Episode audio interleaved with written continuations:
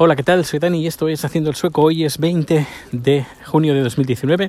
Son las 11 y cuarto de la noche y bueno, estamos disfrutando de los dos, tres días con más largos del, de, de, del año y, bueno pues que, que, es fenomenal a mí me encanta esos días me encantan porque salemos sales a, a, esta hora y ves la claridad dentro de un, cuando termine de grabar el podcast grabaré grabaré grabaré o haré una foto y la colgaré en mi cuenta de, Instagram y también en la cuenta de, Twitter así podrás ver eh, o si no me esperaré a que sea medianoche a las 12 en punto para que puedas ver el, la claridad que hay.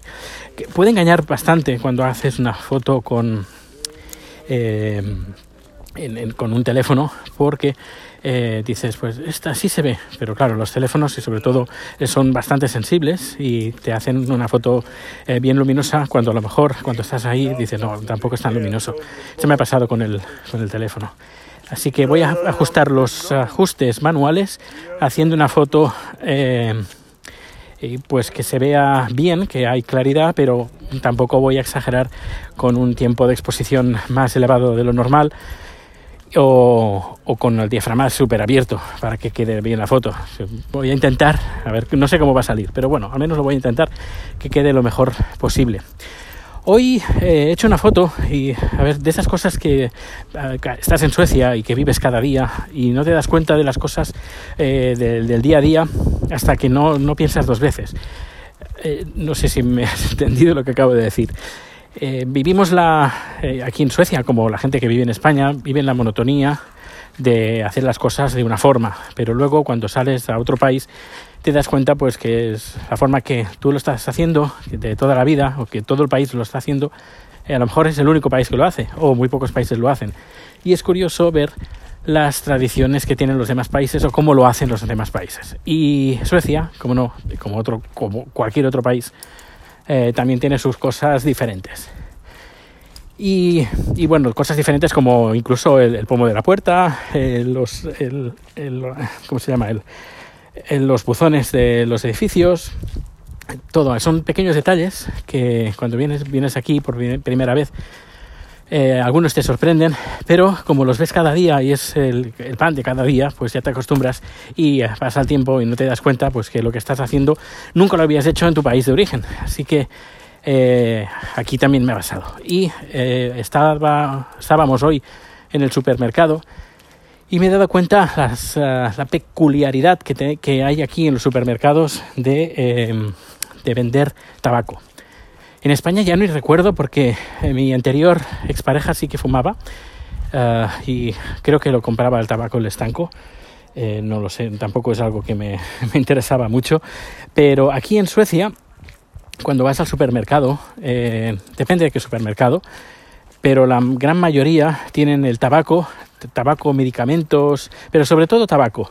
Y el snuff, esa, eh, esas bolsitas de tabaco que se ponen en, en, el paladar, no el paladar, no, entre la, encía y el labio.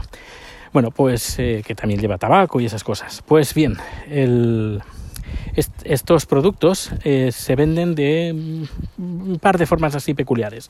Una, que es la que he visto en el supermercado, hay una máquina, una máquina con un cursor y ves como un, una especie de cartoncillo y en el cartoncillo están impresos por todas las marcas de tabaco que venden, con su número, número 1, número 2, número 3. Si, ves en, si entras en Twitter lo verás.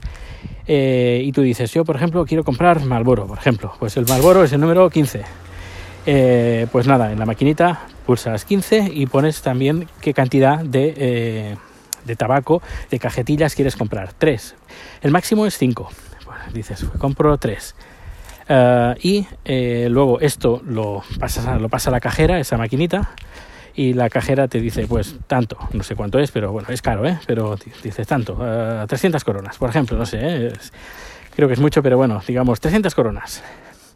Y bueno, tú pagas a, la chica y cuando ella ha, recibido el dinero, pues de la, hay una especie como de bandeja o plataforma, no plataforma, como de pequeño tubogán y por ahí bajan las cajetillas de tabaco, es decir, no están accesibles, no es, no es un lugar que abra la cajera un cajón y saque ahí las, uh, las el, el, tabaco, sino que eh, están en unas máquinas. Sería como si tuviera máquinas de dispensadoras, las típicas máquinas dispensadoras que tú pones las monedas o lo que sea, eh, pagas el tabaco y te lo da. Pues lo mismo, pero esa máquina la tiene la cajera y te lo, se lo da a la cajera y la cajera te lo da a ti. Luego, otra forma eh, diferente es lo, lo mismo, la máquina o es la máquina o son tarjetitas, como tarjetitas con códigos de barras.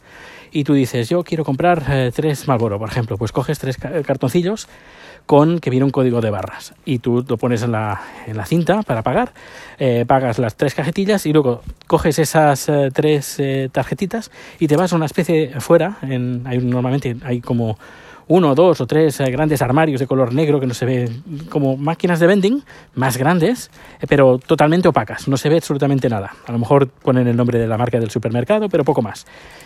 Y hay una ranura, pones ahí eh, la tarjeta, metes las, tarjetas, la, máquina lee el código de barras y te proporciona los paquetes de tabaco, los condones, lo, el medicamento que hayas comprado o lo que aquel supermercado haya decidido venderlo de esta manera. Y no sé, es curioso. También hay que decir que hay otros supermercados que dices, eh, póngame dos Malboros y la chica tiene los cigarrillos en la parte superior, una especie de estantería en la parte superior, levanta el, pequeño armario y luego pues te da el, eh, los cigarrillos, te lo da en mano.